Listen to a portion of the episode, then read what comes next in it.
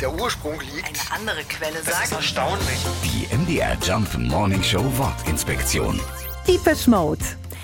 Zur Band selbst müssen wir gar nicht mehr viel erklären. Mit weltweit mehr als 100 Millionen verkauften Platten ist sie eine der international erfolgreichsten Gruppen überhaupt. Schon 1979 gründen Vince Clarke, Robert Marlowe und Martin Gore das Musikprojekt French Look. Nur kurze Zeit später stößt ihr Klassenkamerad Andrew Fletcher zu der Formation und die Band ändert ihren Namen in Composition of Sound. Im Jahr 1980 kommt dann auch noch Sänger Dave dazu. Sein Vorschlag für einen neuen Namen kommt von einem französischen Modemagazin. Das heißt Typisch Mode. Heißt übersetzt so viel wie Modeneuheiten. Einen tieferen Grund hat der Name nicht. Dave fand ihn einfach cool. Ja, mit genau diesem Namen sind Typisch Mode oder Demo bis heute erfolgreich. Die MDR Jump Morning Show Wortinspektion. Jeden Morgen um 6.20 Uhr und 8.20 Uhr und jederzeit in der ARD Audiothek.